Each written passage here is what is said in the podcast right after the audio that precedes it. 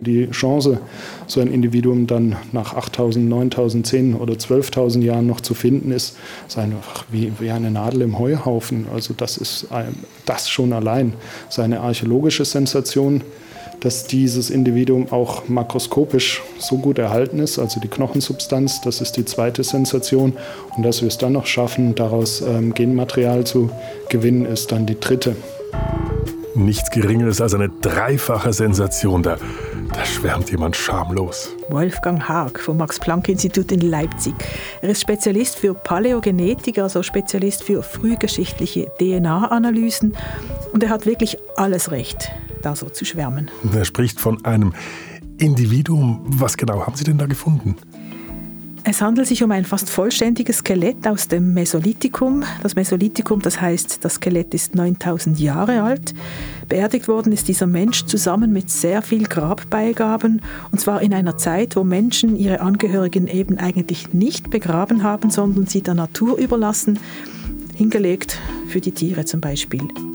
Und weltweit hat man bisher nur zwei weitere vergleichbare solche Gräber gefunden, eines in Texas und eines in Israel. Mhm, und jetzt eben dieser dritte Fund, der wurde jetzt im Osten von Deutschland entdeckt. Ja, in der Nähe von Halle. Ausgegraben haben Archäologen das Skelett zwar schon 1934, aber erst jetzt hat man entdeckt, was es eigentlich für eine Sensation ist. Und deswegen bist du der Geschichte nachgegangen und erzählst sie uns heute. Mein Name ist Maya Brandli. Ich bin Werner Senn. Jetzt, Maja, du bist also nach Halle gereist, ins Landesmuseum für Vorgeschichte. Genau. Dort liegt das Skelett in Einzelteile ausgebreitet in einer Vitrine, angeschrieben als Dame von Bad Dürrenberg. Es handelt sich also um das Skelett einer Frau. Ja, das weiß man inzwischen. Und inzwischen geht man auch davon aus, dass es sich um eine Schamanin handelt, also um eine Art religiöse Spezialistin, die unter anderem vermittelt zwischen der Geisterwelt und den Menschen. Die Dame ist eine absolute Schlüsselfigur und zwar deshalb, weil sie die reichste Bestattung Mitteleuropas ist, mit wahnsinnig vielen Beigaben, die uns sehr, sehr viel über das Leben zur damaligen Zeit aussagen, aber auch sehr viel über die Person. Die Schamanin von Bad Dürnberg ist wahrscheinlich die bestuntersuchte Bestattung dieser Zeit in Mitteleuropa und sie lässt uns das Leben in der damaligen Zeit wieder äh, vor Augen stehen und ganz plastisch werden. Also die Schamanin von Bad Dürnberg ist der ideale Ausgangspunkt, um das Leben vorm Bauerntum zu verstehen. Sie ist sozusagen die letzte, äh, letzte ihrer Art. Hier stehe ich mit Harald Meller vor der Vitrine, in der das Skelett liegt. Es ist sehr schön inszeniert und es ist auch berührend, wie sie da so ganz ruhig präsentiert wird. Die Dame ist 155 cm groß, 9000 Jahre alt, mit intaktem Schädel und einem wunderschönen Gebiss. Ja, und eben dieser Harald Meller ist der Leiter des Museums und Landesarchäologe von Sachsen-Anhalt. Ja, Harald Meller ist sehr bekannt, er ist sehr umtriebig, er ist sehr engagiert, er ist Chef inzwischen von 400 Angestellten. Er ist sehr erfolgreich und er ist sehr gut vernetzt. Er hat diese ganze Geschichte initiiert und sie zusammen mit Kai Michel in einem Sachbuch erzählt, extrem spannend erzählt, weil sie sich während des ganzen Schreibens neuen Sachverhalten anpassen mussten. Ich habe das Buch wirklich geradezu verschlungen. Und es ist dann schlussendlich der Anstoß geworden, für mich nach Halle zu fahren. Jetzt Maja, lass uns einfach die Grundlagen klären. Was genau ist das Mesolithikum? Das Mesolithikum ist eine Zwischenphase zwischen dem Paläolithikum, also der Steinzeit, und dem Neolithikum, also der Zeit der ersten Ackerbauern. Die Mesolithiker, die waren noch bekannt als Jäger und Sammler. Die Menschen in dieser Zeit sind wesentlich, äh, ja, ich würde mal sagen, gesünder als wir heute. Sie sind groß, sie sind athletisch. Das liegt einfach daran, dass sie sich fantastisch ernährt haben und dass sie den ganzen Tag gelaufen sind und sich bewegt haben. Sie hatten alles, was sie brauchten. Sie hatten die Früchte des Waldes, sie hatten natürlich äh, hochwertige tierische Nahrung und das Leben war mit vielleicht zwei Stunden Aufwand am Tag maximal drei Stunden für den Lebensunterhalt vergleichsweise einfach. Das klingt schon fast nach paradiesischen Zuständen. Naja, zu dieser Zeit, das ist die Zeit nach der letzten großen Eiszeit in Europa, da ist auf der freigelegten Steppe Wald gewachsen. Es war sehr warm, im Schnitt zwei Grad wärmer als bei uns heute. Und für die sogenannten westeuropäischen Jäger und Sammler war das natürlich ideal, da zu leben. Hm, und was weiß man über ihr Sozialleben? Im Moment geht man davon aus, dass es wenig Menschen gab zu dieser Zeit. Sie lebten in kleinen, nicht sesshaften Gruppen von vielleicht 50 Personen. Ähm, vermutlich gab es keine Hierarchien. Alle machten alles. So haben zum Beispiel die Männer und die Frauen beide gejagt. Und äh, was sie noch nicht kannten, war Keramik und Metall. Also nicht sesshaft, keine Häuser, keine Gräber, keine Schrift, kein Metall keine Keramik. Da bleibt nicht viel, was sich später ausgraben lässt. Ja, genau. Das ist das Problem der Forschenden mit diesem Mesolithikum. Wir haben kaum Quellen. Wir haben auch keine großen Erzählungen aus dieser Zeit, im Gegensatz zu den Neandertalern zum Beispiel oder den ersten Ackerbauern, die dann eben nach diesen Jägersammler gekommen sind und diese vertrieben haben. Und fürs Mesolithikum haben wir auch nicht die großen öffentlichkeitswirksamen Stories bislang, wie wir sie etwa fürs Jungpaläolithikum oder fürs Neolithikum haben. Deshalb ist das Mesolithikum im Schatten und das ist ganz ungerecht und ganz ungerechtfertigt, denn das Mesolithikum ist eine ganz wichtige Umbruchzeit vom Jäger- und Sammlertum hin zum, äh, zum Neolithikum. Und da haben wir jetzt plötzlich dieses außerordentlich reich bestückte Grab das sprengt sämtliche Maßstäbe und das bisherige Narrativ auch über, die, mhm. über das Mesolithikum. Was sind denn das für Beigaben? Zähne und Knochen verschiedenster Tiere, Kraniche, Biber, Wildschweine, Hirsch, Reh, Auerochsen, Schildkrötenpanzer, Geweihe und dazu zahlreiche Messersteine, Feuersteine und ganz, ganz viele Millimeter kleine Pfeilspitzen aus Stein, sogenannte Mikrolithen. Okay, das sagt uns jetzt einfach mal auch etwas über die Biodiversität im Mesolithikum. Ja, und es gibt uns aber auch erste Hinweise, dass es sich hier wirklich um eine Schamanin handeln könnte. Inwiefern? Viele der Tierknochen sind mit einem kleinen Loch versehen. Fast alle lagen auch in unmittelbarer Nähe des Schädels und daraus haben Harald Meller und seine Kollegen den Schluss gezogen, dass es sich ursprünglich um einen sehr aufwendig gestalteten Kopfschmuck gehandelt haben muss, also um eine sehr verehrte Frau.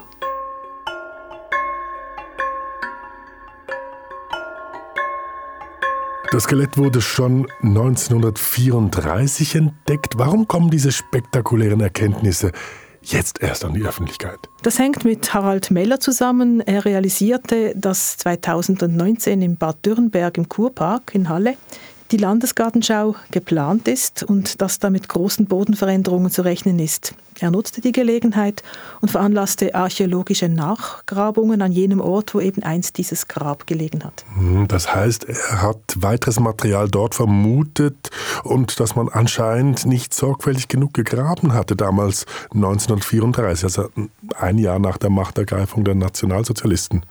Ja, damals wurde eine Wasserleitung durch diesen Park gebaut und man fand per Zufall diese Knochen Drei Lehrer hatten dann immerhin wenigstens die Geistesgegenwart, diese Knochen zu melden. Das Grab musste innerhalb von einem Tag entfernt werden, also nicht sehr sorgfältig. Der Inhalt kam ins Landesmuseum und dort geriet der Fund dann leider in die Hände zweier nationalsozialistischer Wissenschaftler. Du sagst leider, warum? Ja, diese beiden Herren, diese sogenannten Wissenschaftler, übertrumpften sich gegenseitig mit falschen Analysen, weil sie mit diesem Skelett beweisen wollten, dass sie jetzt den Urarier gefunden hatten. Okay. Und frei interpretiert als blond und blauäugig. Aber ein Mann hat eben besser ins Konstrukt gepasst. Das reichste mesolithische oder selbst für ein neolithisches Grab wäre es ein reiches Grab. Es kann nur ein Mann sein. Da ist das vorgefertigte Denken und der Wunsch der Vater des Gedankens etwas anderes kam in dieser patriarchalen äh, Gesellschaft gar nicht im Sinn. Und man darf auch nicht vergessen, die Interpreten waren ja natürlich Faschisten. Also die beiden müssen da schon sehr ungenau hingeschaut haben, denn meines Wissens verraten ja Schädel und Becken bei Skeletten eigentlich offensichtlich das Geschlecht. Ja, das war auch damals schon so, bloß diese Nazis, die wollten das einfach schlicht nicht sehen. Erst 1978 schaute man doch etwas genauer hin, da war Sachsen-Anhalt Teil der DDR. Als man dann 1978 entdeckte, dass es eine Frau ist und kein Mann, äh, da passte das auch nicht so recht in den Sozialismus und zwar deshalb nicht, weil Schamanen ja in der Sowjetunion als äh, die Ausbeuter dieser einfachen Jäger und Sammler gesehen wurden und äh, letztlich als äh, verfolgenswert angesehen wurden und auch verfolgt wurden. Also war die Dame von Dürrenberg erneut nicht opportun. Ja, höchstens als Zeugin für eine wirklich brutale russische Kolonialpolitik in Sibirien. Aber damit wollte man sich natürlich im Museum damals nicht schmücken. Also ließ man die Dame weitere Jahre mehr oder weniger ungestört liegen, bis eben Harald Meller dann 2019 Nachgrabungen eingeleitet hat. Vieles war noch vor Ort. Die Archäologen fanden über 1000 Stücke, auch ganz winzige kleinste Splitter, darunter aber auch zwei extrem wichtige und sehr, sehr aufschlussreiche Knochen. Ja, das alles hat dann die Dame eigentlich ins wissenschaftliche Rampenlicht katapultiert. Und ein ganzes Heer an Wissenschaftlerinnen und Wissenschaftler haben sich daran gemacht, mit wirklich detektivischem Eifer das Geheimnis der Frau von Bad Dürrenberg zu lüften. Fragen gab und gibt es genug, zum Beispiel, war sie tatsächlich Schamanin? Und wer ist dieser Säugling, der da ebenfalls in ihrem Grab lag? Beginnen wir vielleicht einfach mal mit dem Aussehen. Äh, du hast das Buch von Kai Michel und Harald Meller mitgebracht. Da ist auf dem Umschlag ein farbiges Bild, wie sie ausgesehen haben könnte. Das Gesicht sieht man kaum. Sie hat eine Maske auf dem Kopf. Vor ihren Augen hängt so eine Reihe von Tierzähnen. Sie bilden eine Art Vorhang. Und was auffällt, ist ihre dunkle Haut. Sie hat zudem langes schwarzes Haar und durch diesen Zahnvorhang hindurch sieht man blaugrüne Augen. Also das ist doch jetzt einfach reine Fiktion, also Fantasie. Nein, auf keinen Fall. Also dank heutiger Genanalysen ist das eben bewiesen. Man weiß heute, dass ihre Haut dunkel war, ihre Augen blau-grün und die Haarfarbe ist typisch für die damaligen Sammler und Jäger in Westeuropa. Blonde Haare und helle Haut brachten erst rund 1000 Jahre später die ersten Bauern aus Anatolien nach Mitteleuropa. Okay, ausgerechnet aus Anatolien. Das ist eines der ersten wissenschaftlichen Resultate aus dem Max-Planck-Institut in Leipzig.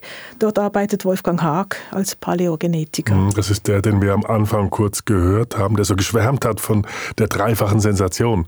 Ja, zu der er und sein Team wesentlich beigetragen haben, denn seit kurzem entwickeln sich die Wissenschaftstechniken in unglaublicher Geschwindigkeit.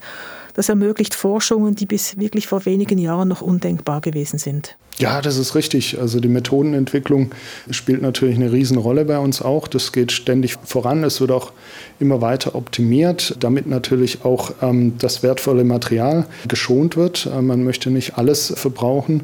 In vielen Fällen, gerade wenn man weiter zurückgeht in die Zeit, also in die das Paläolithikum und die Altsteinzeit, dann gibt es ja meistens nur ganz wenige äh, Knochenfragmente oder wenige Individuen. Im Mittelalter sieht es dann wieder anders aus. Da haben wir große Reihenfriedhöfe mit mehreren Hunderten oder manchmal sogar Tausenden von Individuen. Da ist das Material, mit dem man arbeiten kann, natürlich nee, ein ganz anderes.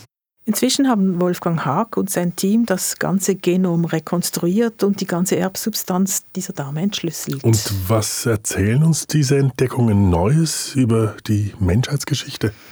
Menschheitsgeschichte ist vielleicht etwas groß, aber diese Entdeckungen haben unseren Blick auf diese Zeit doch sehr geschärft Harald Meller hat es vorhin erwähnt, das Skelett, also diese Frau, scheint eine Art, eine letzte ihrer Art gewesen zu sein.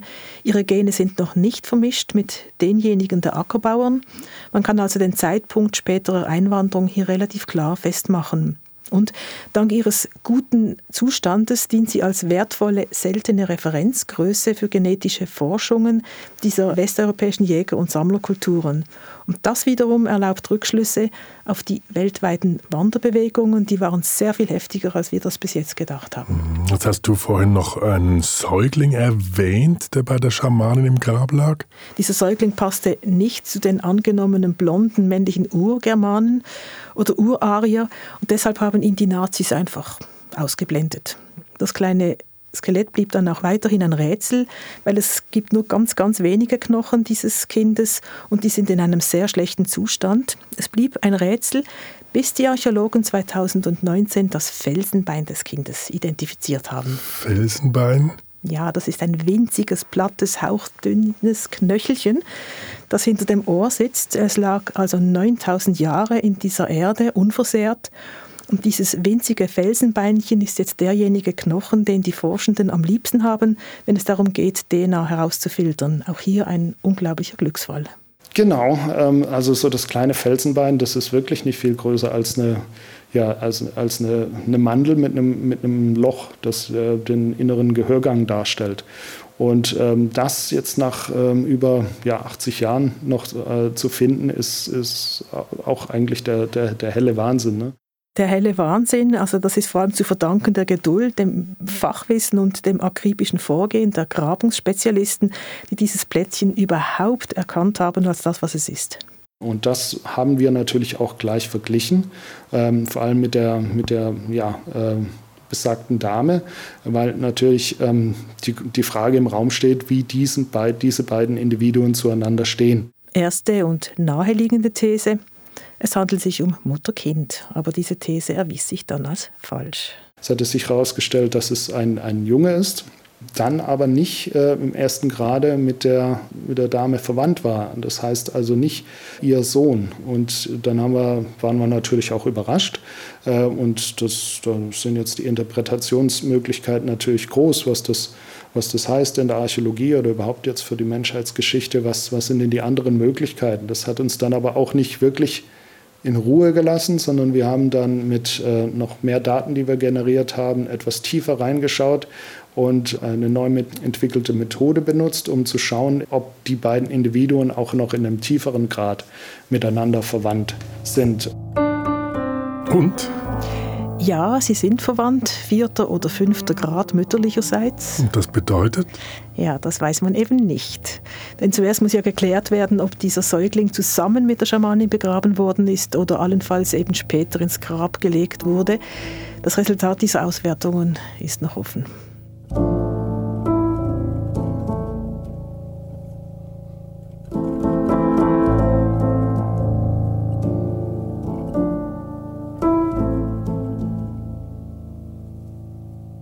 Jetzt haben wir einiges über Knochenanalyse gehört. Reden wir doch über die Frau, die eine Sonderstellung zu haben scheint in ihrer Gesellschaft. Wie kommen die Archäologen darauf, dass es sich bei ihr um eine Schamanin handelt? Gut, gehen wir dazu nochmals zurück ins Museum für Vorgeschichte in Halle zu den Restauratoren. Auf einem riesigen Tisch liegen diverse Knochen und Tiergeweihe und eine exakte Nachbildung des Schädels mit dem auffällig schönen Gebiss. Und daneben zwei ganz unscheinbare Halswirbel. Aber einer dieser Wirbel war eben nebst dem Felsenbein der zweite Sensationsfund bei diesen Nachgrabungen. Und der Anthropologe Jörg Orschied erklärt mir jetzt anhand des Schädels und der beiden Knochen, warum. Ja, also das ist jetzt die Schädelbasis. Ne? Hier sieht man diese, diese Einbuchtung hier an der Basis. Und wenn man das anatomisch korrekt draufsetzt, dann sieht man dieser nicht vollständig ausgebildete Halswirbel, ja, wo nur ein Stück von dem Bogen überhaupt ausgebildet ist. Also es ist nicht abgebrochen, sondern das ist so gewachsen. Dann setzt man das hier drauf und dann sieht man genau, dieser Bogen hört genau da auf, wo diese Einkerbung ist. Und wenn ich jetzt den zweiten Halswirbel noch draufsetze, also wenn man hier von unten schaut, sieht man, dass der zweite Halswirbel hier so ein, so ein so einen Haken hat. Ein Zahn, also, wie ein Zahn irgendwie. Ja, wie so ein Zahn, ja. genau. Und wenn, man, wenn sie jetzt den Kopf bewegt nach hinten und so seitlich den Kopf dreht, dann stößt das hier dran. Dazwischen läuft ein Blutgefäß. Das wird abgedrückt. Das kann dann passieren, dass sich das Blutgefäß abdrückt. Also wenn die Frau den Kopf jetzt zurücklehnt, dann drücken diese falsch konstruierten Wirbel genau auf die Arterie, die das Hirn mit Blut versorgt. Und es entsteht ein sogenannter Nystagmus mit folgendem Effekt. Die Augäpfel, die schießen unkontrollierbar hin und her. Das tut überhaupt nicht weh, aber sieht ziemlich unheimlich aus. Die Schamanin konnte ihre Augäpfel nicht kontrollieren, aber sie konnte sehr wohl durch das Zurücklehnen des Kopfes das Phänomen auslösen und sie konnte es auch stoppen, wenn sie den Kopf wieder nach vorne neigte. Das wäre natürlich etwas, was äh, ja in der Ausübung auf schamanistischen Praxis wahrscheinlich schon ähm, für sie sehr hilfreich war. Also mit anderen Worten, da wird ihr ein gewisser Show-Effekt zugeschrieben, was sicherlich hilfreich war, um sich als Schamanin zu manifestieren. Aber damit ist eigentlich noch nicht bewiesen, dass es sich auch wirklich um eine Schamanin gehandelt hat. Nein, keineswegs. Aber es ist ein weiteres wichtiges Argument in der Beweiskette, die Kai Michel und Harald Meller in ihrem Sachbuch vorlegen. Dazu zählen auch die Tierknochen als Beweis für mögliche Hilfsgeister, die im Grab lagen. Es kommt noch etwas weiteres hinzu, nämlich eine vermutete ziemlich harte Initiation. Harte Initiation, was meinen Sie damit? Von heutigen Schamaninnen und Schamanen weiß man, dass sie während ihrer Ausbildung oftmals sogenannt rituell getötet und danach neugeboren werden. Und das ist sehr oft mit großen Schmerzen verbunden.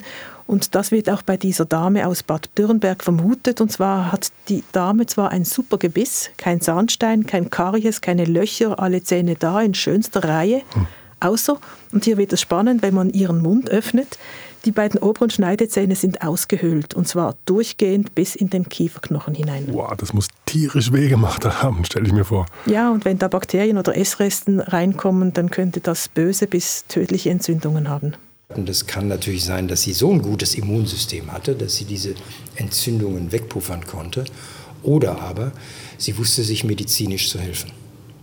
Weil sie ja ganz offensichtlich den Rest der Zähne hervorragend gepflegt hatte, fragt sich jetzt der Anthropologe Jörg Oschid, was denn diese Löcher sollen. Und sie vermuten, dass es sich um eine Art schamanistischer Prüfung handelt. Mhm, also Halswirbel, Anomalie, schmerzhafte Löcher in den Schneidezähnen.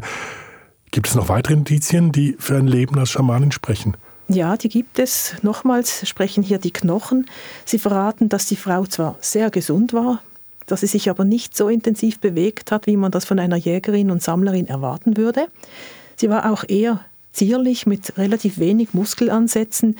Ihre Wirbel zeigen zudem, dass sie sehr oft sehr vorne rübergebeugt gesessen ist, weil diese Wirbel sind einseitig abgewetzt. Mhm, also das heißt alles eigentlich, sie musste möglicherweise nicht jagen und sammeln, sondern wurde von ihrer Gemeinschaft verpflegt.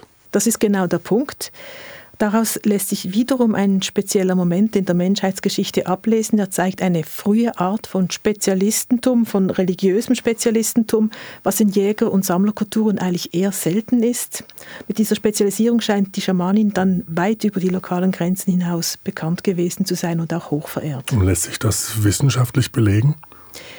Das interpretieren Harald Meller und seine Spezialisten anhand der Grabbeilagen. Das sind einzigartig allein schon durch ihre Menge. Da liegen zum Beispiel sehr viele Steinmesser im Grab und die waren damals ausgesprochen wertvoll. Und zwar so wertvoll, dass sicher nicht jeder aus der Gruppe bei ihrem Tod sein Messer dahingelegt hat. Die Archäologen nehmen deshalb an, dass aus jeder Gruppe höchstens ein Messer da hineingelegt worden ist und da das Land sehr spärlich besiedelt war vor 9000 Jahren, müssen es verschiedene Gruppen gewesen sein, die halt zum Teil dann von sehr weit hergekommen sind zu dieser Bestattung. Mhm. Und dann ist ja auch noch die Vielfalt der tierischen Beigaben. Die Tiere des Waldes, die waren für die Mesolithiker ja nicht nur Nahrung oder Werkstoff, sondern sie spielten als Koexistenzen in der Welt eine wichtige Rolle. Das ist die spirituelle Welt des Animismus. Jedes Wesen ist Teil eines großen Ganzen und hat eine Seele oder einen Geist. Und die Schamani, die verkehrte eben mit diesen Geistern, stellvertretend für ihre Gruppe. Und weiß man eigentlich etwas über ihr Alter und ihren Tod? Nein, über ihren Tod weiß man erstaunlicherweise nichts. Man vermutet, dass der Nystagmus schuld gewesen sein könnte, das ist aber reine Spekulation. Was man weiß, ist ihr ungefähres Alter. Sie ist 35 Jahre alt gewesen ungefähr. Das ist ein durchschnittliches Sterbealter. Hm, jetzt hast du vorhin gesagt, dass die Schamanin auch über ihren Tod hinaus verehrt worden sein könnte. Wie kommst du darauf? Ja, das habe ich auch erst vor Ort begriffen, an ihrer einstigen Grabstätte. Ich bin mit dem Mesolithikum-Spezialisten und Archäologen Holger Dietl nach Bad Dürrenberg gefahren. Das liegt ungefähr eine halbe Autostunde von Halle entfernt, ist heute eine Kleinstadt. Und es ist dort, wo zurzeit gerade die Landesgartenschau für 2024 vorbereitet wird. Ja, deswegen war es auch etwas laut. Also Laubbläser und Bagger waren am Werk und es war auch ziemlich windig, was mit der exponierten Lage zu tun hat. Holger Dietl zeigte mir anhand von Plänen, wo die Dame begraben wir war. Wir sind jetzt ungefähr, ungefähr hier. Und sind ja hier von diesem, von diesem ja. Astweg jetzt gelaufen und das Grab, die Grabstelle befindet sich jetzt gerade dort vorne auf dem Weg. Und äh, der dort, Kollege... Dort, wo diese Delle ist? Ja, einen Moment. Das spektakuläre Grab ist heute lediglich eine unscheinbare Delle im heutigen Kurpark, man sieht es kaum. Aber speziell an diesem Grab ist und war seine exponierte Lage. Der Kurpark nämlich liegt auf einer der wenigen Erhebungen in diesem sehr flachen Land, und zwar exakt 16 Meter erhöht oberhalb der Saale, das ist der Fluss dort. Die Schamanin wurde sitzend bestattet und ihr Blick ist gerichtet auf diese unendlich scheinende Ferne.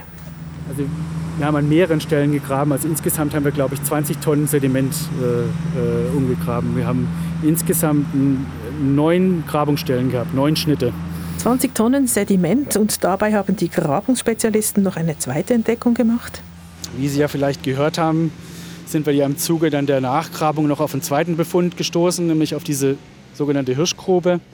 Und darin zwei Hirschmasken, ganz ähnlich wie diejenige, die auch die Schamanin während ihrer Bestattung auf dem Kopf getragen haben muss. Dann noch mal einen Meter westlich davon zwei vorzufinden, äh, ist schon absolut außergewöhnlich und äh, zeigt zum einen die Bedeutung der bestatteten Person und zum anderen natürlich die Bedeutung äh, auch der, der Masken äh, in diesem Kontext.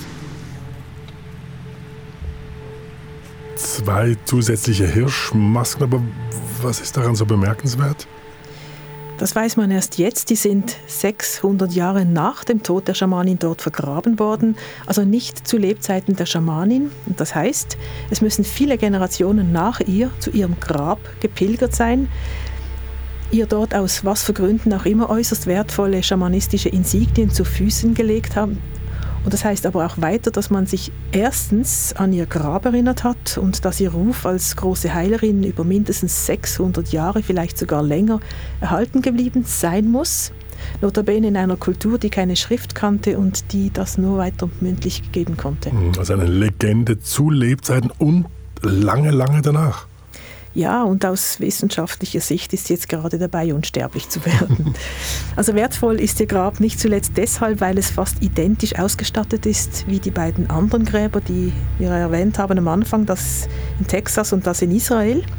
Das heißt, es gibt einen mesolithischen Schamanismus und das wiederum heißt, es handelt sich um eine erste bewiesene religiöse Spezialisierung. Und das erlaubt weiter zu sagen, dass übrige Gräber aus dem Mesolithikum nicht schamanistische Gräber sind.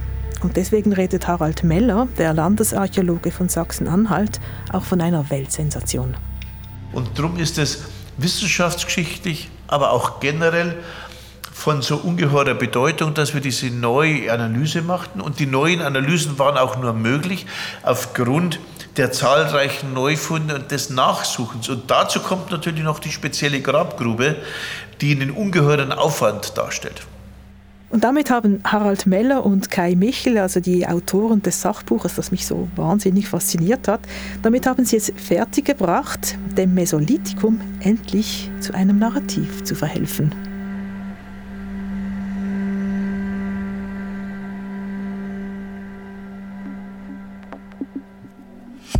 Das Geheimnis der Schamanin von Bad Dürrenberg ein Kontext von Maya Brendli. Sounddesign Serge Krebs, mein Name Bernhard Senn. Ja, das erwähnte Sachbuch von Harald Meller und Kai Michel trägt den Titel Das Rätsel der Schamanin und ist im Rowold Verlag erschienen.